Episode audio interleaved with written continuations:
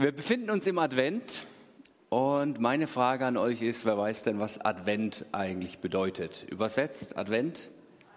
Ankunft, Halleluja. Okay, jetzt kann ich eigentlich schon wieder runtergehen. Das war die Frage aller Fragen, mit der ich mit euch heute ins Gespräch kommen will und darüber nachdenken will.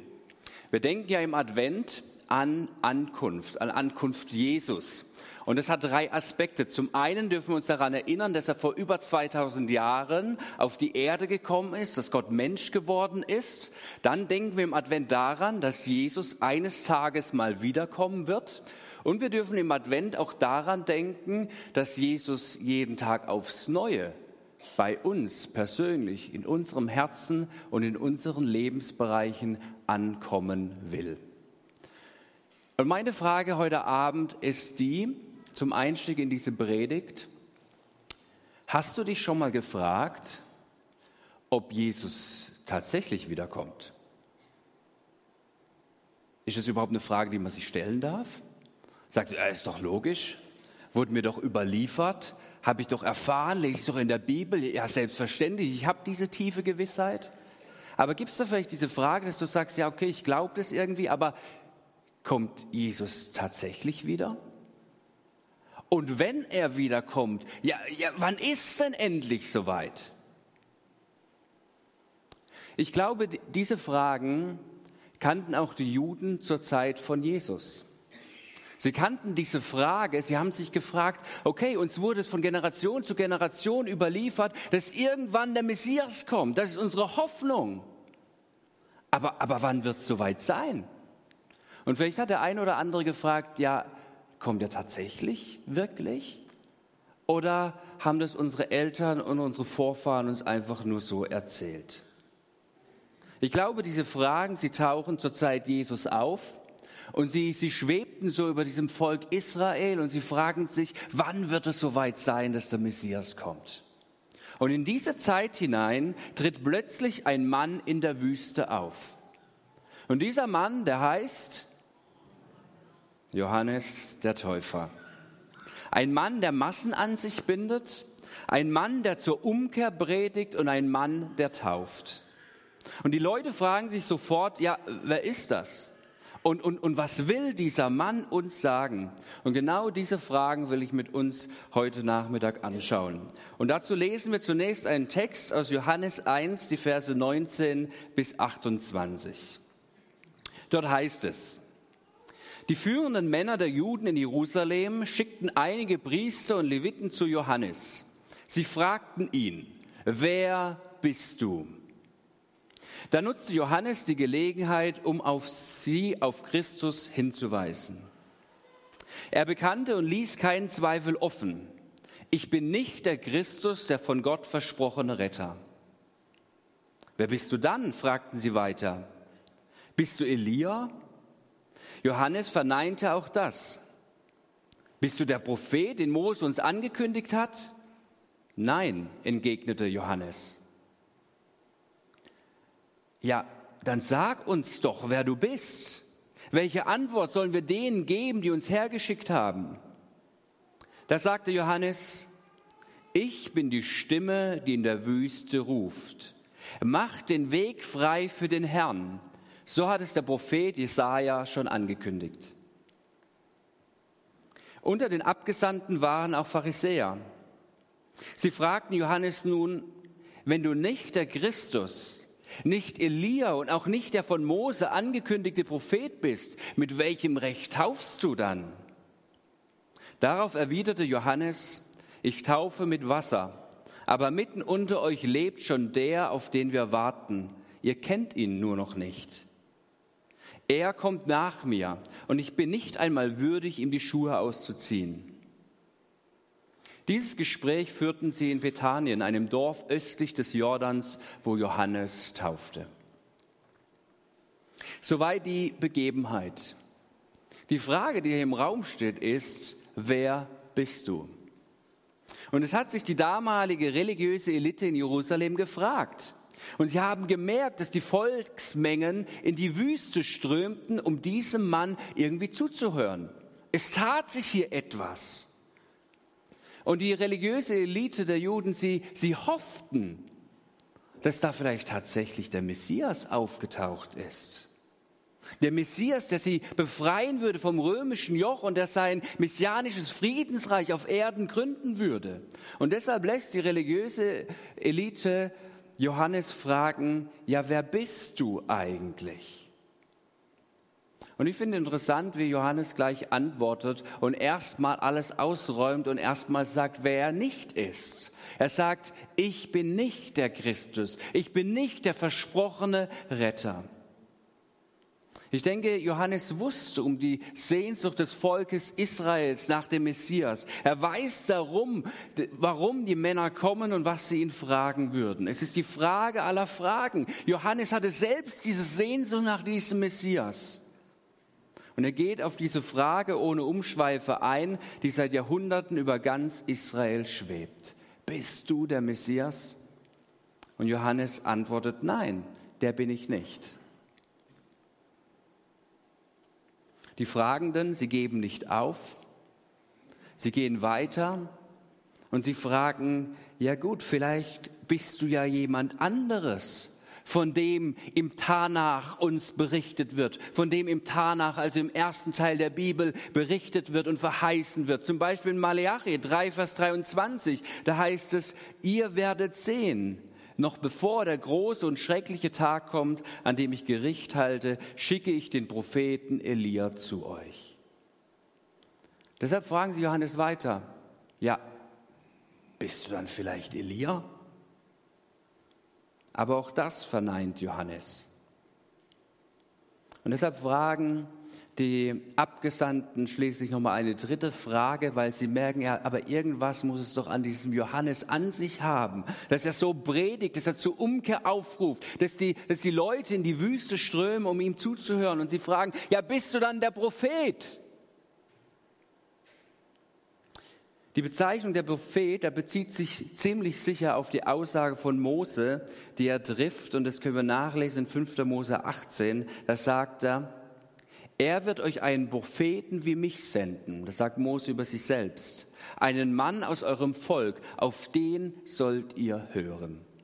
Und diese Aussage, die haben die Juden im Hinterkopf und sie fragen, okay, ist vielleicht dieser Johannes der Täufer dieser verheißene Prophet? Johannes, bist du dieser Prophet? Aber auch das verneint Johannes. Also bleibt die Frage offen, ja, ja, wer bist du dann? Jetzt sag doch mal, Johannes, bring's auf den Punkt. Und Johannes sagt, wie ich es vorher vorgelesen habe, Johannes 1, Vers 23, ich bin die Stimme, die in der Wüste ruft, macht den Weg frei für den Herrn. Macht hoch die Tür, wird vielleicht Simon übersetzen. In anderer Übersetzung, ich bin die Stimme eines Rufenden in der Wüste. Ich bin die Stimme eines Rufenden in der Wüste. Lasst uns diese Aussage mal näher anschauen. Zunächst, ich bin die Stimme eines Rufenden in der Wüste. In der Wüste. Ich habe so gedacht, also in der Wüste aufzustehen, und seine Stimme zu erheben, ist in etwa so das Ungeschickteste, was man machen kann, um Menschen zu erreichen, oder? Also in die Wüste gehen. Also aus menschlicher Sicht wäre es doch viel klüger gewesen, in der Stadt oder, oder im Dorf zu predigen oder einen Livestream aufzuziehen oder so. Danke an die Technik. Aber, aber in die Wüste gehen, also das macht doch absolut keinen Sinn hätte ja wenigstens in die Synagoge gehen können. Da stellt sich doch die Frage, warum Johannes diesen Weg gewählt hat, oder? Warum geht er in die Wüste? Aus der Sicht eines Marketing-Spezialisten macht Johannes irgendwie alles falsch. Er wählt den falschen Ort, er begleitet sich unvorteilhaft, er lebt ein Leben, das niemand anders leben wollte und er rief die Menschen dazu auf, umzukehren, Buße zu tun also wenn du das heute irgendwie auf dem Marktplatz irgendwo rausschreist, halten dich die Leute für bekloppt. Warum tut das Johannes? Was sagt uns das, dass Johannes scheinbar alles falsch macht? Für mich wird hier klar, Nicht Johannes wählte diesen Weg, in die Wüste zu gehen, sondern er wurde von dem Geist Gottes in die Wüste geführt. Und weil ihn der Geist, der Geist Gottes dorthin geführt hat, weil diesem Impuls des Heiligen Geistes gefolgt ist, fing er an, in der Wüste seine Stimme zu erheben und den Menschen zuzurufen. Das heißt, wenn wir von dem Erfolg des Johannes sprechen können. Also viele Menschen haben sich ja taufen lassen, haben, umgekehrt, haben sich Gott neu zugewendet. Also wenn wir irgendwie von, von dem Erfolg sprechen könnte, dann war dieser Erfolg des Johannes ein Wunder und ein Wirken nicht von ihm selbst, sondern vom Heiligen Geist selbst.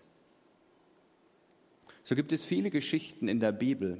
Denkt zum Beispiel mal an den Propheten Jona, war ja ein ähnliches Wunder.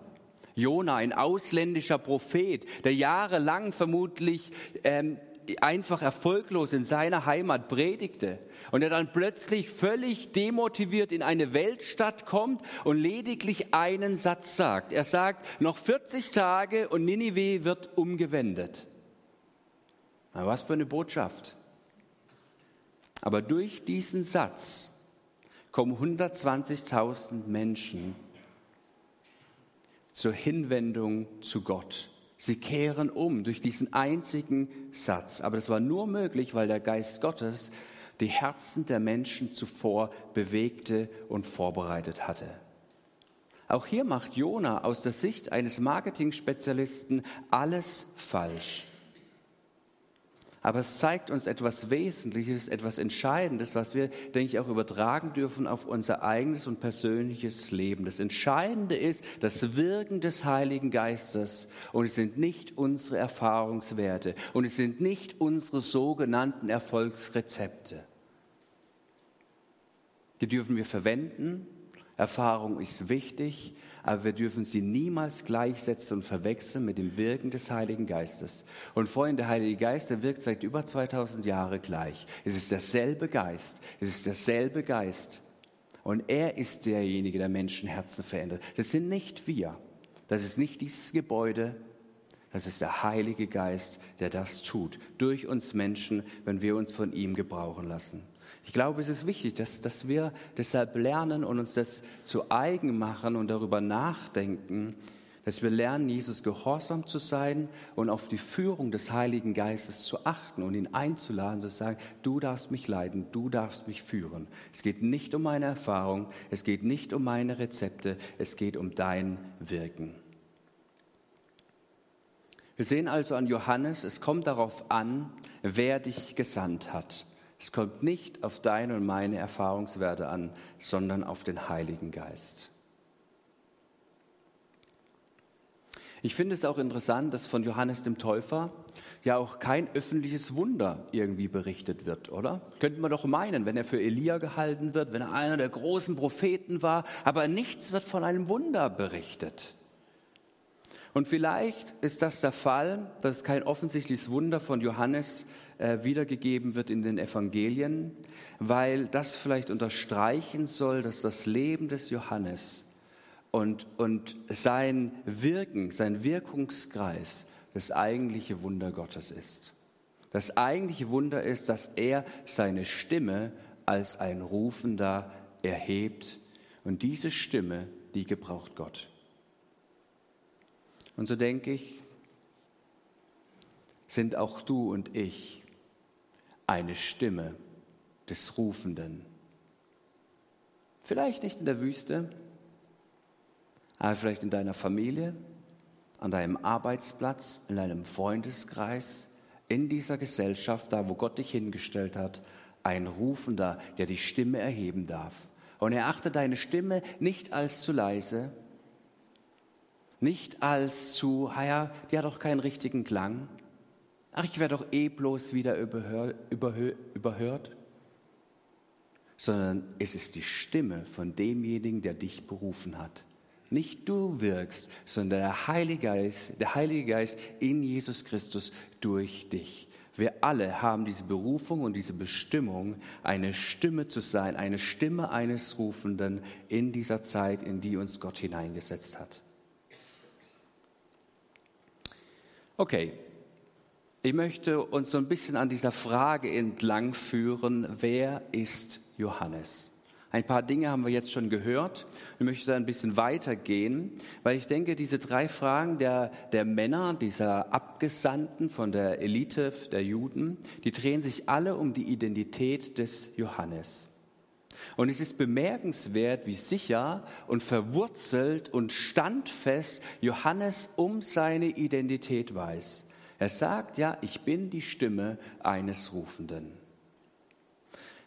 Wenn ich die Geschichte von Johannes lese, dann wirkt sie so auf mich, dass ich sagen würde, Johannes ist ein außerordentlicher Mann Gottes, der in einmaliger Weise auf Gott fokussiert war.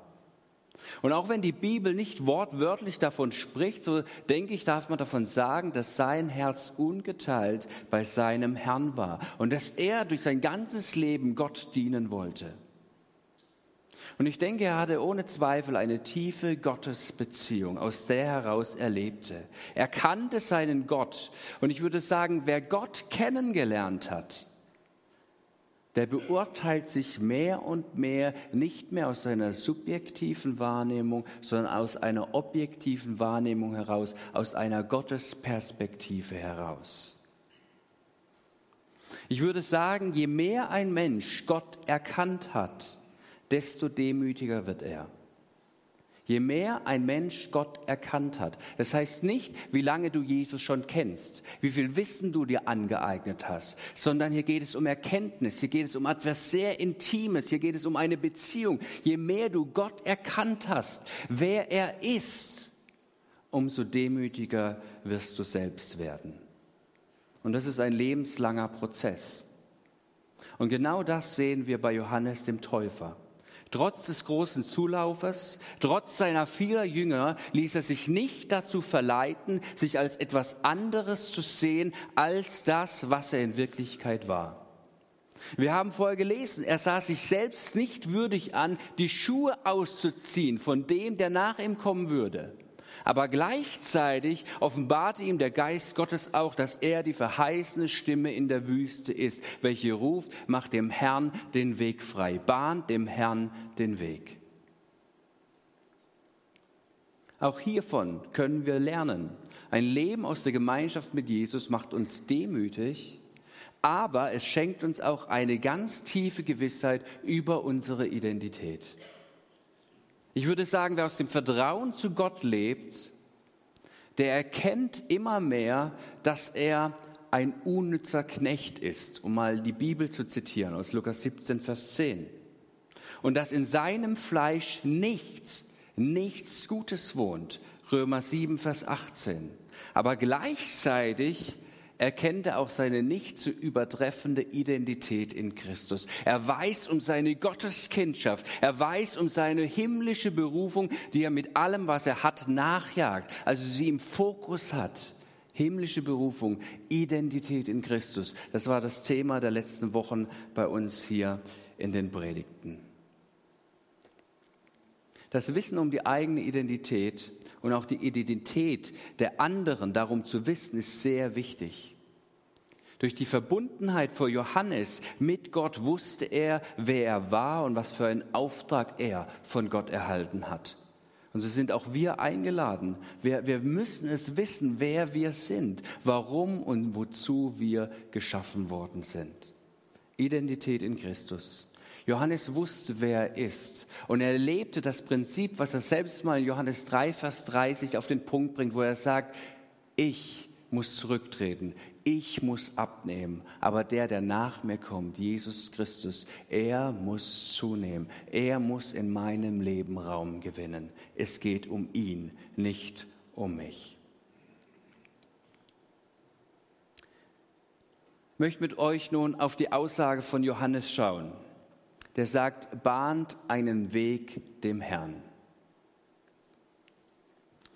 Er bezieht sich dabei auf eine Stelle in Jesaja 40, die Verse 1 bis 8. Es ist ja interessant, also es wird ja im Alten Testament oft auf den Messias prophezeit, dann auch noch auf andere Personen, aber das eher selten. Aber auf Johannes den Täufer wird prophezeit im Alten Testament in Jesaja 40. Ich lese mit uns die Verse.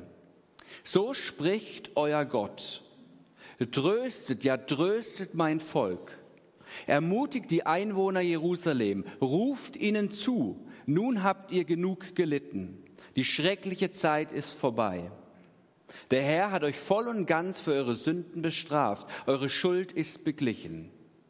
Hört, jemand ruft, bahnt dem Herrn einen Weg durch die Wüste, baut eine Straße durch die Steppe für unseren Gott. Jedes Tal soll aufgefüllt, jeder Berg und Hügel abgetragen werden. Alles Unebene soll eben werden und alles Hügelige flach. Denn der Herr wird kommen in seiner ganzen Herrlichkeit. Alle Welt wird ihn sehen, so hat er selbst es angekündigt. Hört. Jemand sagt zu mir, sprich zu den Menschen, was soll ich ihnen denn sagen, frage ich. Sag, die Menschen sind wie das Gras und ihre Schönheit gleicht den Blumen. Das Gras verdorrt, die Blumen verwelken. Wenn der Herr seinen Atem darüber wehen lässt, ja nichts als Gras ist das Volk. Das Gras verdorrt, die Blumen verwelken, aber das Wort unseres Gottes bleibt gültig für immer und ewig. Auf diese Verse bezieht sich Johannes der Täufer. Vor allem Vers 3. Bahn dem Herrn einen Weg. Eine Stimme wird sich erheben in der Wüste. Was bedeuten diese Verse? Was bedeutet die Aufforderung, äh, Aufforderung, dem Herrn den Weg zu bahnen? Ich denke, die Antwort, die hat zwei Bedeutungsebenen. Zum einen spricht sie in die damalige Situation. Es hat eine heilsgeschichtliche Bedeutung. Johannes ruft das Volk der Israeliten auf und sagt, macht euch bereit, die Zeit ist gekommen, der Messias lebt bereits unter euch, macht eure Herzen weit, wendet euch neu Gott zu erwartet, dass der Messias da ist und dass seine Worte, dass er selbst in eure Herzen trifft. Macht euch bereit. Seid wachsam, fokussiert euch, wendet euch neu Gott zu. Sich bereit machen macht ja durchaus Sinn. Das kennen wir aus unserem Alltag. Das, das haben wir irgendwie bei uns etabliert. Wenn, wenn ein schwieriges Gespräch ansteht, dann machen wir uns davor Gedanken und überlegen uns, okay, wie wird der Gesprächsablauf sein vielleicht? Wir bereiten uns darauf vor. Wir bereiten uns darauf vor, ja, auf Weihnachten Geschenke organisieren, Geschenke einpacken, irgendwie Essen kochen, sich schön anziehen. Ja, ja, warum machen wir das eigentlich? Der eine oder andere fragt sich gerade, ja, warum mache ich das eigentlich? Wir machen das, weil wir Vorfreude verspüren und weil wir die Vorstellung haben, wir wünschen uns ein schönes Weihnachtsfest, einen Rahmen zu kreieren, wo Herz-zu-Herz-Begegnungen stattfinden können. Wir bereiten uns darauf vor. Wer, wer will hier unvorbereitet irgendwie in den Tag hineinleben? Bereitet euch vor, fokussiert euch. Und das ist die Botschaft von Johannes dem Täufer an das Volk der Juden.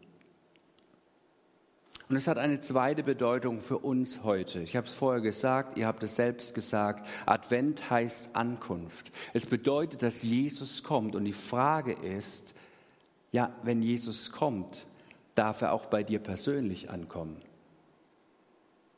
Dass Jesus kommt, ist keine Frage.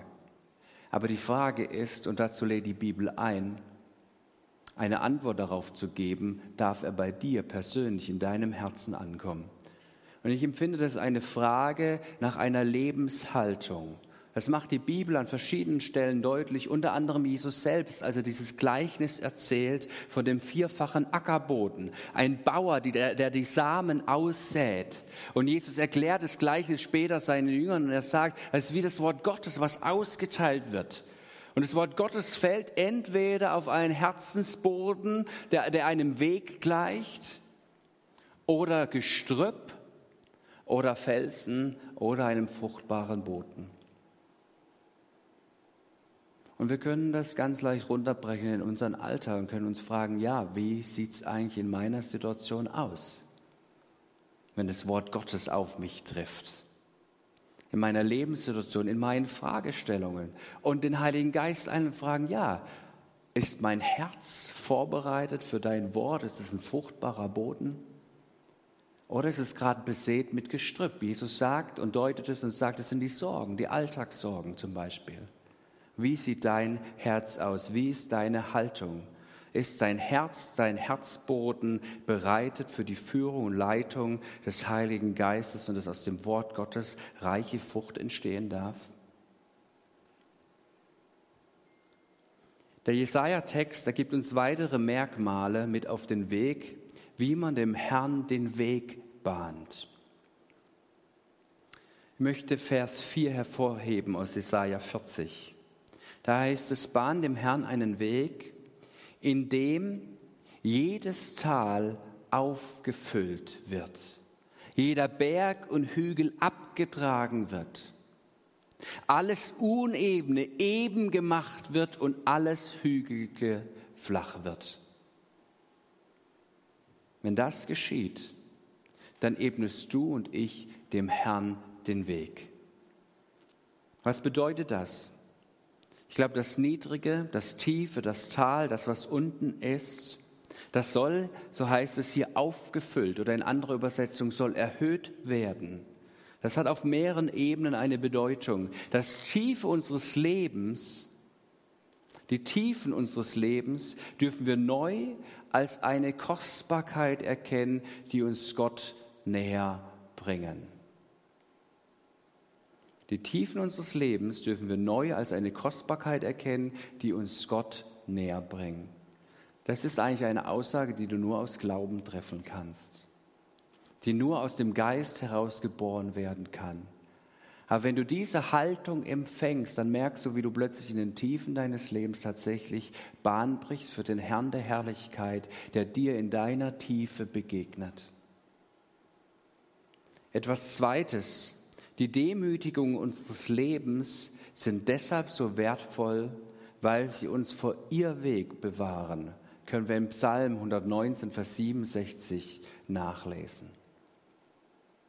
Gedemütigt zu werden, das will niemand. Aber in diesem Leben heraus zu sagen, ich will mein Herz öffnen für den Herrn der Herrlichkeit, dass er mir darin begegnet, das verändert alles. Das ebnet dem Weg, die Bahn für Jesus. Und genauso im Kontext dann von Jesaja 40 wird deutlich, dass mit dem Tal auch die Schwachen gemeint sind auch die Kranken und die Elenden, sie sollen hochgehoben werden, damit ihnen Recht verschaffen wird. Das heißt, wer sich auf den kommenden Herrn vorbereiten will, der hat ein Herz für die Elenden, für die Schwachen, er übt Barmherzigkeit aus. Warum? Weil Jesus dort zu finden ist. Ganz einfach, weil Jesus dort zu finden ist. Weil sich um die Schwachen und die Elenden sorgt Wer sich darum kümmert, der bahnt ganz automatisch dem Herrn einen Weg, weil das ein Weg ist, den Jesus gerne und zutiefst geht. Es bedeutet auch, dass das, was uns oft als unwert bezeichnet wird, also erfolglos zu sein, oder die Leute, die am Rand der Gesellschaft sind, ist doch nicht wert, sie zu beachten. Das soll in unserem Herzen Wert gewinnen. Wenn das in uns Wert gewinnt, dann tun wir automatisch dem Herrn einen Weg bereiten. Das Tal soll also aufgefüllt werden, erhöht werden, aber die Berge und die Hügel, sie sollen abgetragen, sie sollen erniedrigt werden. Auch hier gibt es mehrere Aspekte zu beachten. Was ist mit diesen Bergen, mit diesen Hügeln gemeint, die abgetragen werden sollen, die erniedrigt werden sollen? Die Bibel ist voll damit. Sie spricht unter anderem von irdischem Reichtum, von weltlicher Ehre. Sie sollen in unserem Leben klein und unbedeutend werden. Du kannst dich ganz einfach fragen, welchen Stellenwert hat es in meinem Leben? Unser Hochmut und jegliche Selbstgefälligkeit sollten in der Bedeutungslosigkeit versinken. Wenn das geschieht, ebnen wir dem Herrn die Bahn. Und auch die Menschenverehrung und das Vertrauen auf irdische Stärke soll immer kleiner und bedeutungsloser in unserem Leben werden. Das ist mit diesem Bild von den Hügeln, von den Bergen gemeint, die erniedrigt werden sollen. Ihr könnt nachlesen den Kontext in Jesaja 40.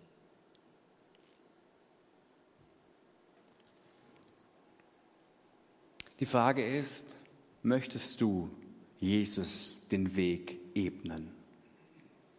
Er ist auf dem Weg zu uns, täglich aufs Neue. Aber dieser Text jetzt über Johannes und Jesaja stellt diese Frage. Wollen wir auch ganz bewusst in dieser Adventszeit dem Herrn den Weg bahnen?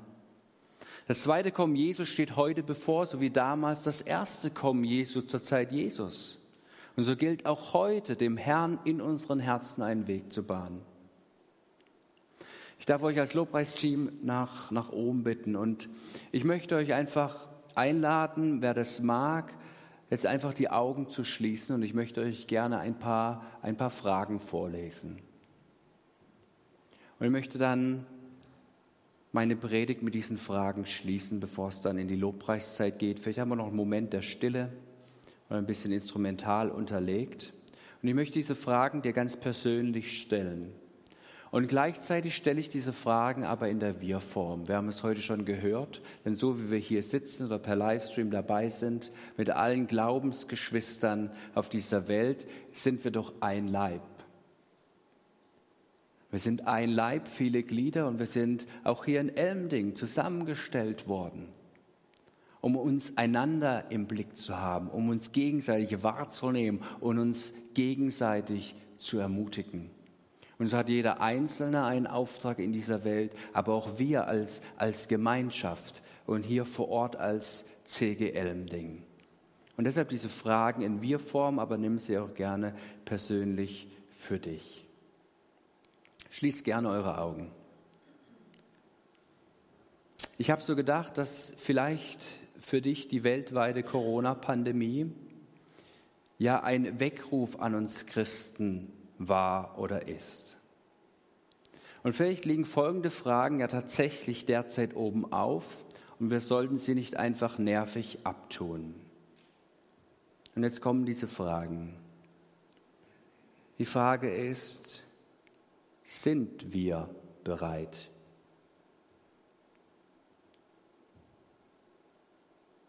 Sind wir bereit, dass der König aller Könige einziehen darf? Sind wir bereit?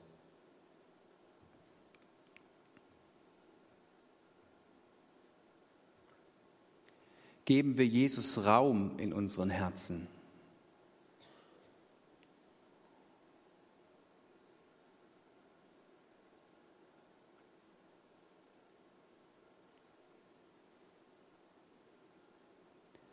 Haben wir eine Umkehr vollzogen?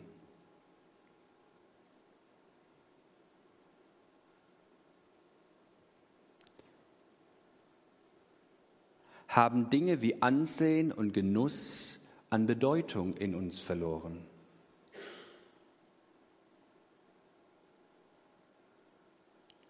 Ist für uns die Liebe zu Jesus wichtiger als alles andere geworden?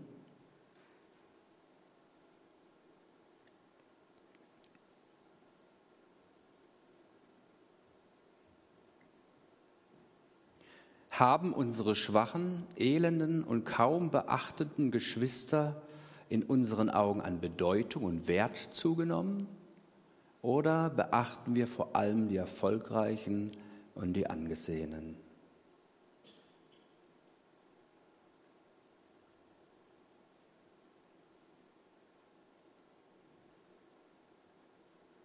Haben wir gelernt, unseren eigenen Hochmut zu verachten?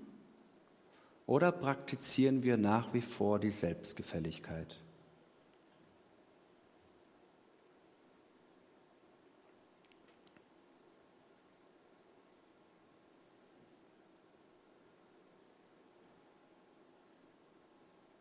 Haben wir Gefallen an den Wegen des Herrn mit uns oder hadern wir mit unserem Schicksal?